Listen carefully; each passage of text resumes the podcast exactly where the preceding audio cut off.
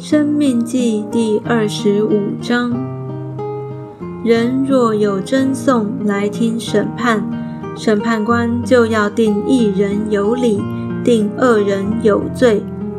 二人若该受责打，审判官就要叫他当面伏在地上，按着他的罪照数责打，只可打他四十下，不可过数。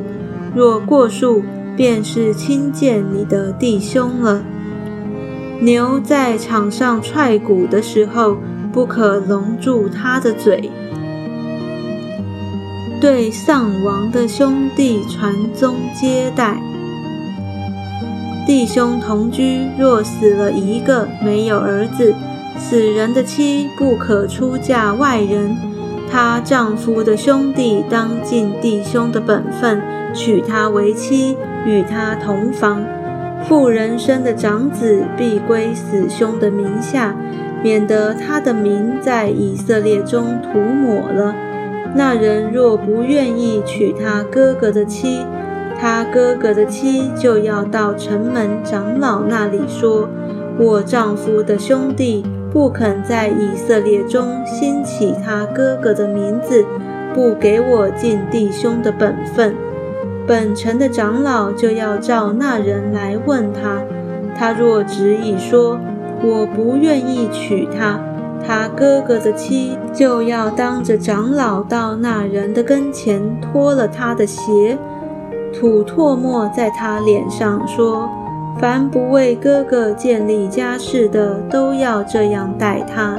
在以色列中，他的名必称为脱鞋之家。其他的条例，若有二人争斗，这人的妻近前来要救她丈夫脱离那打她丈夫之人的手，抓住那人的下体，就要砍断妇人的手，眼不可顾惜他。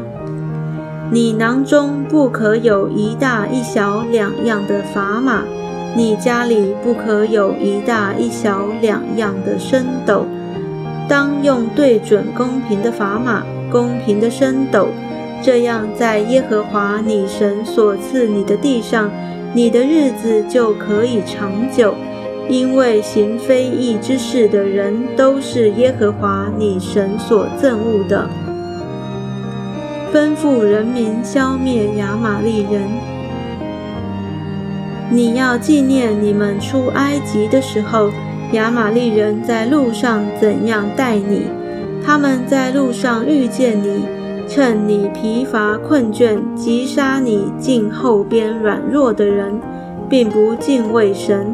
所以耶和华你神使你不被四围一切的仇敌扰乱，在耶和华你神赐你为业的地上得享平安。那时你要将亚玛利的名号从天下涂抹了，不可忘记。